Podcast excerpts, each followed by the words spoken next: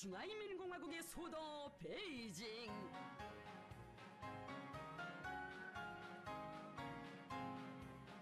석달 안팎의 짧은 기간에 세 번째로 이루어지는 경의하는 최고령도 자동지와 리설준 여사께서 인민대 습군평 동지와 백요원 여사가 따뜻이 맞이했습니다. 경의하는 최다를 나누신 다음 기념사진을 찍으셨습니다. 두 나라 최고領도자들의 확고한 결심과 의지를 보여주는 역사적 화폭들이 펼쳐졌습니다.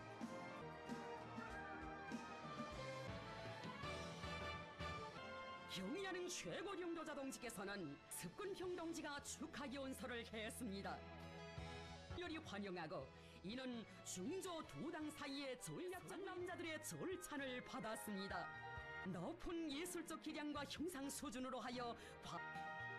경의하는 최고領도자 동지께서는 경의하는 최고領도자 동지께서는 대사관 성원들과 따뜻한 담화를 나누시며 대사관의 사업 실태와 생활 형편을 요의하셨습니다.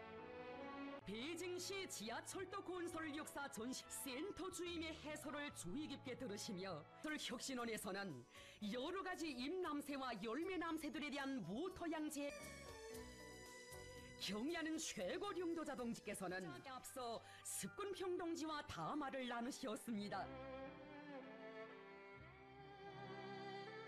께서는 10월 2일 친히 심으신 가문비 나무를 보시며 조중 친선의 역사를 감회 깊이